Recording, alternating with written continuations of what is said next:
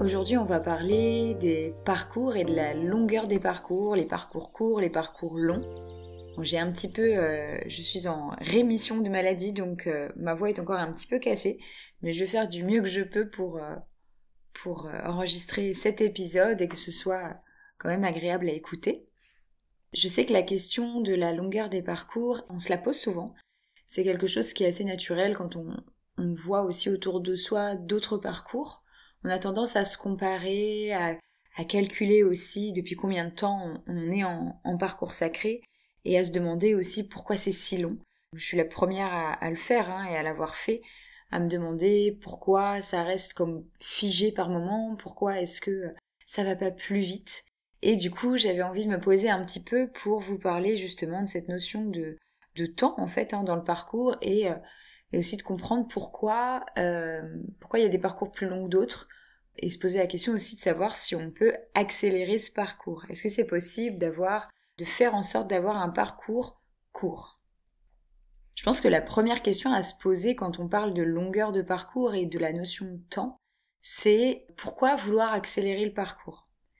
Et je pense que les personnes qui se posent cette question et qui ont envie que le parcours aille plus vite en général, c'est souvent des personnes qui sont de la même polarité que la mienne, donc à savoir les chasers initialement, parce que on a un rapport au temps qui est très particulier. On est souvent très impatient de nature. On aime que les choses se passent vite et se passent de la manière dont on l'a décidé. Là où j'ai l'impression que les runners sont plus, j'ai envie de dire, relax par rapport à la notion de temps qui passe, parce qu'ils sont aussi un peu plus détachés, un peu moins connectés à ce temps qui passe. Ils ont souvent l'impression qu'ils ont plus le temps de voir venir et j'ai l'impression qu'ils voient plus facilement le temps comme un allié pour eux. Parce que aussi, notamment en tout début de, relation, euh, en tout cas de, de reconnexion avec, euh, avec l'autre, le runner peut se sentir facilement oppressé par l'attitude, le comportement du chaser qui lui va être très demandeur, donc les personnes qui sont plutôt de ma polarité vont avoir tendance, en tout cas en début de parcours, à être beaucoup dans la demande et à se placer beaucoup dans la sollicitation de l'autre, là où le runner va avoir tendance à vouloir mettre un peu de distance, garder un peu d'espace en tout cas, une espèce de, bulle de protection autour de lui. Bon, tout tout au début de la reconnexion, ça peut être un peu différent, puisque le runner en général va venir chercher le chaser, il va essayer de le séduire, et du coup il va être beaucoup plus démonstratif et beaucoup plus proche. Mais au bout d'un moment, quand les rôles, on va dire, euh, se cristallisent un peu, le côté un peu dysfonctionnel commence à ressortir, on va avoir du coup bah, le runner qui va avoir tendance plus à être dans le silence et dans la fuite plus facilement, là où le chaser va avoir tendance à être dans la demande, va avoir tendance à vouloir se rassurer et à être dans une sollicitation euh, soit permanente, soit euh, fréquente de son autre. Et du coup, le runner va utiliser le temps pour mettre comme un, un hola au chaser. Il va utiliser le temps à, son avantage pour pouvoir prendre la distance dont il a besoin avec son autre qui peut vite l'étouffer ou l'oppresser. Là où le chaser va avoir tendance à avoir peur du temps. Il va avoir tendance à avoir peur du temps qui passe il va avoir l'impression que plus le temps passe, plus son autre s'éloigne de lui. Ce qui n'est pas forcément vrai, hein. enfin, ce n'est pas vraiment vrai. Voilà, je, pense que c'est intéressant de se poser la question quand on est chaser de pourquoi on a envie que le temps passe plus vite dans ce parcours. Et pour moi, il y a plusieurs choses. Il y a donc cette notion d'impatience que j'ai mentionnée, le fait que le chaser est très impatient que ce parcours se passe pour pouvoir être réuni à son autre. Et de l'autre côté, pour moi, il y a aussi une notion de contrôle. Les chasers, ce sont des personnes qui ont en général en blessure principale la blessure d'abandon. Je rentrerai peut-être dans le détail de, des blessures respectives dans un autre podcast parce que sinon ça va être très long. Donc en fait le, le chaser il a cette blessure d'abandon sur laquelle souvent se greffe la blessure de trahison. Et pour pas trop souffrir des blessures, en tout cas avoir l'impression qu'on souffre moins des blessures, on met en place des masques. Donc c'est une partie de nous qui est l'ego qui va utiliser des masques pour nous protéger, ou en tout cas en apparence. Et donc, l'ego pour se protéger de la blessure d'abandon et avoir en tout cas la sensation de ne pas la ressentir, il va mettre en place une, un masque de dépendant. Et donc ça, c'est ce qui va ressortir tout au début de la relation entre entre deux personnes dans un parcours sacré. Comme il y a souvent la blessure de trahison qui va se greffer sur la blessure d'abandon, on va mettre aussi en place un masque de contrôlant. Parce que pour éviter de se faire trahir, on va se dire que, en tout cas inconsciemment, on peut éviter de se faire trahir en contrôlant les autres autour de soi.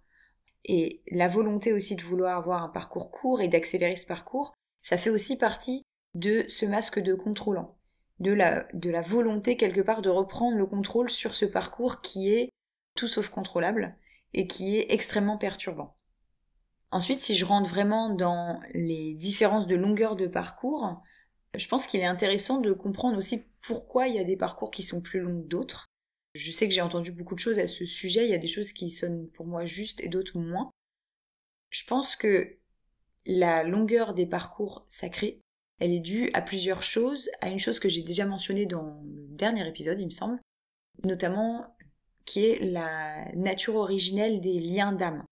Parce que là, je parle des, parcours sacrés qu'on étiquette flammes jumelles. Après, il y a très peu de véritables flammes jumelles, entre guillemets. Il y en a beaucoup qui sont des parcours sacrés, qui sont des parcours type flammes jumelles, mais qui sont pas forcément originellement vraiment des flammes jumelles. C'est-à-dire, à la base, un noyau cosmique originel qui s'est séparé en deux et qui a donné naissance comme à deux moitiés d'âme, et qui, si on le rapprochait d'un plan terrestre, ça ressemblerait à des siamois. Ça, il y en a très peu. Il y a aussi, donc, comme je le disais dans l'autre épisode, hein, des, natures de liens qui sont différentes, mais qui, sont sur le même modèle que des parcours de flammes jumelles et qui sont donc, qui rentrent dans ce que j'appelle, moi, des, parcours sacrés. Et donc, quand on est dans un parcours de flammes jumelles, entre guillemets, véritable, pur, on va avoir un niveau d'exigence et d'alignement supérieur en termes de blessures et d'épuration de tout ce qui est euh, bah, oui, souffrance, blessure transgénérationnelle qui va être supérieure à des parcours sacrés qui ne sont pas des vrais entre guillemets flammes jumelles. Parce que, ultimement, de vraies flammes jumelles sont censées ensuite, à la réunion, fusionner sur le plan énergétique et puis aussi euh, sur le plan physique par l'union. Et donc, pour pouvoir fusionner, ce sont des âmes qui sont tellement proches qu'elles ont besoin d'être extrêmement alignées. D'où le fait qu'elles aient besoin de d'épurer énormément de choses au niveau personnel, au niveau transgénérationnel et aussi au niveau des vies antérieures. Quand on est sur un parcours sacré mais qu'on n'est pas des flammes jumelles pures, donc on est soit des âmes jumelles, ou des âmes sœurs primordiales, euh, ou des âmes sœurs sacrées, ou encore d'autres natures de liens d'âme que je connais pas forcément, on va pas avoir besoin de s'aligner aussi parfaitement au niveau vibratoire pour euh, pouvoir se réunir et aussi parce qu'on n'est pas tous ultimement destinés à fusionner sur le plan énergétique et sur le plan physique. Et donc s'il n'y a pas de fusion à l'issue du parcours, on n'est pas obligé de s'aligner aussi parfaitement. C'est un peu technique, mais en gros ça explique pourquoi il y a des parcours qui sont plus longs que d'autres, parce qu'il y a des natures de liens qui sont différentes et que plus on va avoir une nature de lien qui fait qu'on est proche, extrêmement proche euh, en termes de d'origine cosmique de lien, plus on va avoir besoin de s'aligner parfaitement. Et évidemment, pour pouvoir s'aligner parfaitement, bah, ça demande du temps. Parce que bah, déjà, apaiser des blessures, épurer des blessures, rien que les nôtres dans cette vie, ça prend du temps. Alors si en plus il faut qu'on épure les blessures à un niveau chirurgical, qu'en plus il y a évidemment hein, la, charge transgénérationnelle qui rentre en compte, plus les vies euh, précédentes, ça demande aussi beaucoup de travail. Il y a aussi le fait que si on met à part cette origine du lien cosmique, du lien d'âme, il y a aussi tout simplement le vécu de chacun euh, des membres du duo, je vais dire, euh, c'est-à-dire les obstacles qu'on a pu rencontrer, qu'on a pu traverser ou non dans cette vie-ci, chacun de notre côté. Les obstacles qu'on a rencontrés, qu'on a traversés ou non dans des vies antérieures, c'est-à-dire si vous dans des vies antérieures avec votre jumeau ou jumelle d'âme, vous avez vécu des choses extrêmement difficiles et que vous n'avez pas réussi à dépasser, eh bien vous allez les rencontrer à un autre niveau dans cette vie-ci. Pour vous donner une petite illustration pour que ce soit un peu plus concret, je sais que dans une vie précédente, j'ai vécu une vie avec mon jumeau d'âme où on devait vivre caché, donc cette relation euh, amoureuse qu'on avait devait être cachée, notamment parce que l'un des deux n'était pas disponible, donc était déjà engagé avec une autre personne, et en plus parce que on venait de milieux sociaux différents, et donc c'était mal vu à l'époque d'être avec quelqu'un qui n'était pas de sa classe sociale. Et donc on a vécu cette histoire d'amour de manière complètement cachée. Et quand ça a été découvert, en fait, on a été séparés et on n'a jamais pu se réunir. Là où dans notre vie précédente, on cachait cet amour aux autres, dans cette vie-ci, on, l'a caché aux autres et on s'est caché à nous-mêmes. C'est-à-dire qu'on se voyait, mais on ne s'avouait pas nos sentiments respectifs, et même pendant des années, on ne s'est pas avoué nos sentiments l'un à l'autre. Donc il y avait une couche de déni supplémentaire parce que, comme on revit une vie ensemble et qu'on est censé dépasser cet obstacle qui nous avait séparés, eh bien on est euh, comme à un niveau supérieur de difficulté, on va dire. Moi je le vois un peu comme un jeu vidéo où en fait, bah, effectivement, on, reprend euh, les mêmes joueurs mais avec des rôles différents et pour être sûr qu'on dépasse bien l'obstacle, eh bien du coup on va rajouter un niveau de difficulté. Et ça je le sais notamment parce que j'avais demandé euh, à mes guides des explications quant au fait que je m'étais menti à moi-même pendant si longtemps sur mes sentiments envers mon autre alors que c'était tellement évident. Donc, tout ça pour dire, il peut y avoir des obstacles, soit qu'on rencontre dans cette vie, soit qu'on a rencontré dans des vies précédentes, ou les deux, qui font que ça peut rallonger aussi le temps de parcours parce que on va avoir besoin de dépasser ces difficultés avant de pouvoir se retrouver. Ensuite, il y a aussi tout simplement la notion de résistance individuelle de chacun. C'est-à-dire que bah là, par exemple, dans l'illustration que je vous ai donnée de, mon parcours, il y a une notion de déni très forte qui s'est installée des deux côtés sur cet amour qu'on partage. Ces notions-là de résistance individuelle, ça va aussi dépendre de la personnalité de chacun. Parce qu'on a beau être dans un parcours sacré, euh, il faut quand même qu'on garde en tête qu'on est des humains et que en face de nous, certes, il y a notre jumeau, notre jumelle d'origine divine, comme tous les êtres humains qui sont sur cette terre, mais il y a aussi tout simplement un être humain avec ses difficultés et ses résistances. Et donc, euh, il va y avoir plusieurs choses qui vont rentrer en compte, et notamment bah, le déni, que l'ego peut mettre en place aussi pour, en tout cas, avoir l'illusion de nous protéger, et le fait de dépasser ses propres résistances, et que notre jumeau jumelle dépasse ses propres résistances, bah ça aussi parfois ça demande du temps. Et c'est pas en forçant qu'on va pouvoir réduire ce temps de, cheminement. Ça, pour moi, ça, rejoint aussi le point d'après qui est le timing divin. Je pense que vous en avez sûrement entendu parler déjà de cette notion de timing divin. En fait, je pense sincèrement que ce parcours sacré, comme tous les parcours humains, hein, mais euh, je pense à, plus, euh, à plus juste titre encore, les parcours sacrés sont comme intriqués dans un timing divin. C'est-à-dire qu'il y a des choses qui arrivent à des moments précis dans nos parcours, à l'un et à l'autre, que ce soit le parcours qu'on partage ou le parcours qu'on fait chacun côte à côte. Il y a des choses, il y a des rencontres qui se font à des moments précis, il y a des prises de conscience qui se font à des moments précis, il y a des personnes qui vont nous, nous permettre de réaliser des choses à des moments précis, et ça, je pense que même avec toute la meilleure volonté du monde, on ne peut pas forcer des prises de conscience.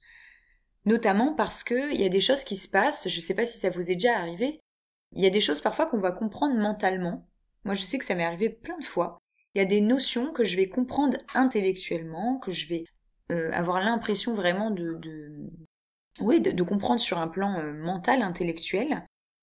Et un peu plus tard dans ma vie, je vais expérimenter cette chose-là, tout simplement dans la matière physique. Et seulement à ce moment-là, je vais pouvoir l'intégrer parce que au moment où je l'expérimente, je vais le vivre avec mon corps physique et que je vais l'intégrer au niveau cellulaire. Il faut comprendre qu'on est des êtres humains et que on n'est pas juste un esprit. On est un esprit incarné dans un corps. Et toutes les expériences que vous vivez depuis votre plus tendre enfance, depuis même votre naissance, elles viennent s'engrammer au niveau cellulaire. En fait, on est composé d'un corps composé de cellules est composé de beaucoup beaucoup d'eau. Euh, je crois que c'est entre 70 et 80% du corps humain qui est, qui est composé d'eau. Et il faut bien comprendre que l'eau, elle a une mémoire, qu'elle réagit selon des vibrations et qu'elle a une mémoire qui lui est propre. Et que du coup, même si parfois vous avez vécu quelque chose par le passé et que vous avez une prise de conscience au niveau intellectuel mental de la manière dont les choses se sont passées pour vous, c'est important aussi d'intégrer physiquement au niveau cellulaire et donc de la mémoire de l'eau de votre corps la nouvelle expérience. Et donc c'est pour ça que on vient aussi expérimenter les choses dans la matière parce que les prises de conscience ne suffisent pas. Quand on vit une nouvelle expérience avec une nouvelle vision des choses, on engramme au niveau de notre corps, au niveau des cellules de notre corps, une nouvelle expérience qui vient comme remplacer la précédente. Et je pense sincèrement que tant qu'on n'a pas vécu la nouvelle expérience dans la matière 3D physique, et que du coup cette nouvelle expérience ne s'est pas engrammée au niveau des cellules de notre corps, eh bien on ne vibre pas encore la nouvelle fréquence de cette nouvelle expérience. Et c'est pour ça que, pour moi, on ne peut pas forcer quoi que ce soit, et que le timing divin, c'est précisément ce, comme un chef d'orchestre qui va venir, ouais, tout orchestrer, pour que on vive les expériences au moment où elles seront les plus bénéfiques pour nous. Et vouloir accélérer les prises de conscience et, et les nettoyages énergétiques, etc., je pense que ça ne peut être que limité. Je pense qu'on peut mettre de l'entrain et mettre les meilleures énergies dans ce parcours pour avancer au mieux. Mais je pense qu'il y a quand même une, toujours une limitation à ce qu'on peut faire, à ce qu'on peut accélérer. Je pense qu'en fait la marge de manœuvre dont on dispose, elle est sur la conscience de soi-même, sur la façon qu'on a d'agir, sur les blessures qu'on a, sur les, les masques qu'on va utiliser pour avoir l'impression de ne pas trop souffrir de nos blessures. Ça, je pense qu'on peut agir dessus. Et c'est pour ça que je pense que c'est indispensable de faire ce qu'on appelle un travail sur soi, en tout cas euh, prendre conscience de soi-même, de s'observer. Et ça, c'est plus facile de le faire en étant accompagné, je pense, parce que euh, bah, c'est toujours plus facile d'avoir un regard extérieur sur, euh, sur les choses qui se passent, et que soi-même, en observant son propre parcours, on reste limité et que même moi en étant thérapeute je, je, me fais aussi accompagner par des thérapeutes extérieurs parce que je sais que je suis très limitée dans ma façon de voir les choses, enfin de voir les, choses qui se passent sur mon propre chemin et aussi parce que j'ai une vision des choses qui est euh, assez humaniste et je pense qu'on est là les uns et les autres pour s'entraider aussi. Mais voilà, je pense qu'en fait notre marge de manœuvre, elle est surtout dans le fait de ne pas allonger trop le parcours.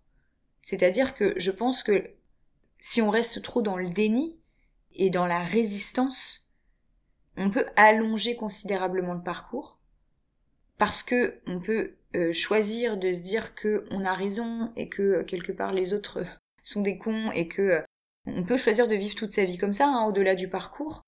Donc je pense qu'on peut choisir, enfin choisir, on peut malgré soi allonger le parcours si on reste dans son mode de fonctionnement quelque part si on est très buté, têtu et qu'on refuse de se mettre en question. Donc c'est là où je pense qu'on peut quelque part entre guillemets accélérer le parcours, ou en tout cas ne pas le ralentir, ne pas le rallonger inutilement. Mais je pense pas qu'on puisse l'accélérer plus que ça. Je pense qu'on peut éviter qu'il soit trop long, en évitant de entre guillemets perdre du temps. Même si quelque part, si on est dans la résistance pendant très longtemps, c'est peut-être juste qu'on n'est pas prêt à lâcher ces résistances-là. Et donc, encore une fois, est-ce que finalement on retombe pas sur cette boucle de bah, c'est le timing divin et que si on a encore des résistances qui sont si fortes, c'est qu'on n'est pas encore prêt à les lâcher. Et que peut-être les lâcher, ça nous fait beaucoup trop peur et ça nous mettrait beaucoup trop dans le risque. Au final, est-ce qu'on peut vraiment accélérer le parcours? Je pense qu'on peut éviter qu'il soit trop long en mettant vraiment beaucoup de conscience dans ce qu'on fait, en étant prêt à se regarder en face, à sortir du stade de, victimisation, à sortir du, fait que euh, tout ce qui nous arrive, euh, c'est euh, quelque part la faute des autres. Et en prenant en main nos propres responsabilités, je pense qu'on peut réduire le parcours dans ce sens-là, plutôt ne pas trop l'allonger. C'est aussi intéressant de, comme je le disais tout au début, hein, de, de se questionner sur pourquoi vouloir accélérer ce parcours. Il y a aussi dans le fait de vouloir accélérer le parcours un manque de confiance dans l'univers. C'est-à-dire que le fait de vouloir accélérer le parcours, c'est pourquoi? C'est pour pouvoir être réunis à son autre le plus vite possible, évidemment parce qu'on l'aime et parce qu'il euh, nous manque, etc. Mais au-delà de ça, je pense qu'il y a quand même aussi le fait de vouloir se rassurer. Se rassurer sur l'issue du parcours. Se dire, je savais que j'étais pas dingue, je savais qu'on allait se réunir, je, voulais me prouver quelque part à moi-même que j'avais raison. Que ce que je ressentais depuis le début, c'était juste, c'était vrai, et que on était fait pour se réunir. Parce qu'au final, si on sait de manière sûre et certaine que la réunion, elle va arriver au meilleur moment pour nous deux, pour nous, mais aussi pour l'autre, il n'y a aucune raison de vouloir l'accélérer. Et je dis ça, euh, sachant que ça m'arrive encore très régulièrement de vouloir l'accélérer. Hein. Mais je me dis que vouloir se dépêcher d'arriver à la fin du parcours, pour moi c'est comme si on voulait se dépêcher par exemple de vouloir manger son fruit préféré. Par exemple, moi j'adore les mangues. Et je me dis, bah, vouloir me dépêcher, c'est comme si je voulais, je voulais manger par exemple une, mangue, et du coup, bah, je suis tellement pressée de vouloir la, la déguster que je vais la cueillir alors qu'elle n'est pas tout à fait mûre. Ok, super, je suis contente, j'ai ma mangue, mais en fait elle n'est pas vraiment mûre. Et du coup je vais m'en rendre compte parce que quand je vais la couper, elle va être très très ferme, et que bah, quand je vais la déguster, elle va être vraiment acide. Et du coup, bah, je vais pas me régaler autant que ce que j'avais pu imaginer avant. Parce que j'ai pas attendu que le timing divin fasse sa magie et agisse au mieux pour moi en faisant mûrir ce fruit parfaitement pour que quand je le cueille ou peut-être même qu'il tombe dans mes mains, soit parfaitement mûr et que quand je le déguste, il soit parfaitement comme je l'aime. Sucré comme je l'aime, acidulé comme je l'aime. Et du coup, pour moi, c'est un peu ça. Vouloir accélérer ce parcours-là, c'est un peu un manque de confiance dans l'univers. C'est d'avoir peur de pas récupérer son dû au bout du chemin, ou avoir peur que ça arrive trop tard. Mais est-ce qu'il y a vraiment un trop tard? Puisque toutes ces épreuves qu'on a choisi de traverser, on les a choisis en toute conscience, avant notre incarnation, avec notre autre aussi. Et ce chemin, il se fait à deux. Et parfois, on peut avoir l'impression, quand on est dans une phase comme je suis actuellement, dans une phase de séparation et de silence, on peut avoir l'impression qu'on patauge dans la smoule et que du coup, il se passe rien. Mais au final, il se passe jamais vraiment rien. Parce que ce silence, il vient quelque part me chercher, il vient me faire travailler. Et sans doute que mon autre en miroir, lui, pendant ce temps-là, il se passe beaucoup de choses dans sa vie. Et que ce temps dont il bénéficie actuellement, il en a besoin. Il en a besoin pour avancer.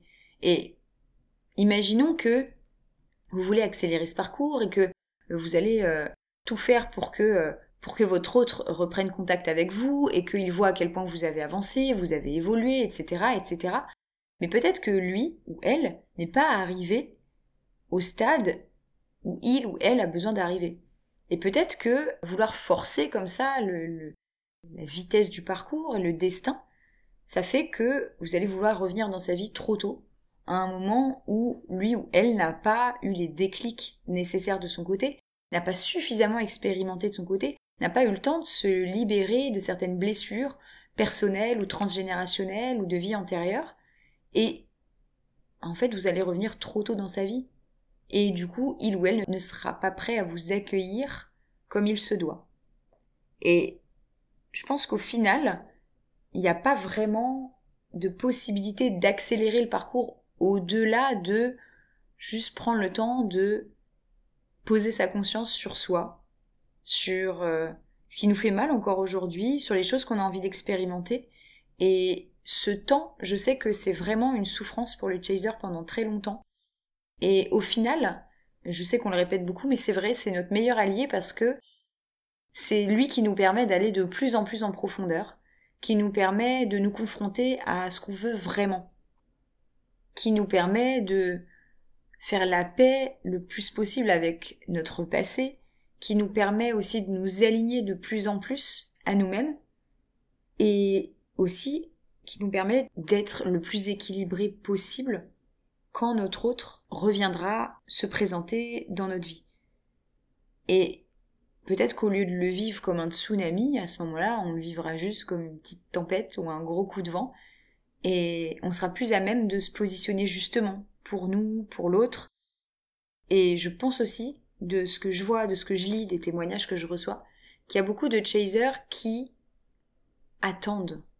C'est-à-dire qui se concentrent sur, sur leur autre, pendant ce, ces temps d'attente, entre guillemets. C'est-à-dire qu'il y, y a, des temps morts dans ce parcours. Il y a des temps où on n'a pas de nouvelles de notre autre. Il y a plusieurs phases où on peut être en silence, qui sont plus ou moins longs, où on est en séparation.